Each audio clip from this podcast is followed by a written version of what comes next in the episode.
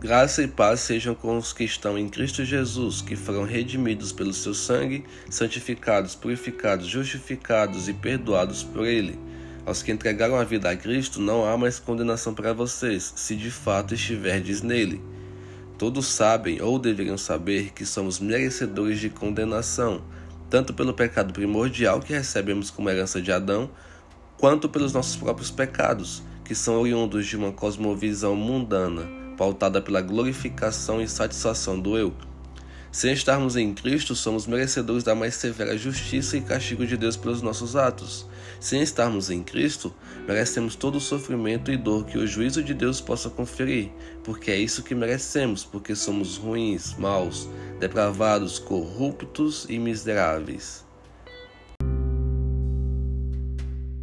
No entanto, aquele homem, e quando falo homem, é sempre me referindo à raça humana, que foi agraciado com o Espírito Santo, que o convence de seus pecados e o leva ao arrependimento, e com o sangue de Jesus que o lava, purifica e santifica, está isento de qualquer condenação.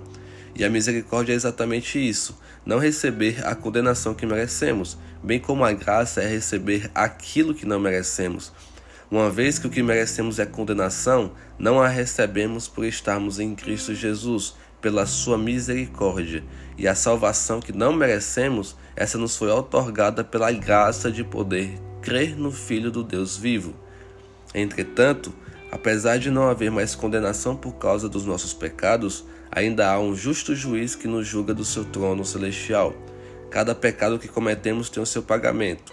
Deus perdoa o pecador porque entende a nossa sujeição ao pecado, por causa de nossa natureza pecaminosa, mas jamais passa pano para ele, jamais compactua com ele, jamais o deixa impune. Pecado é pecado. Não podemos esquecer de forma alguma que foi por causa do nosso pecado que Cristo morreu.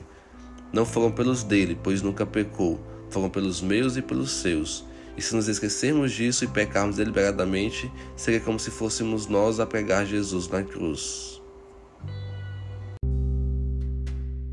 Sim, não há mais condenação para quem está em Cristo Jesus, que é o verso-chave da mensagem de hoje, que está em Romanos, capítulo 8, versículo 1.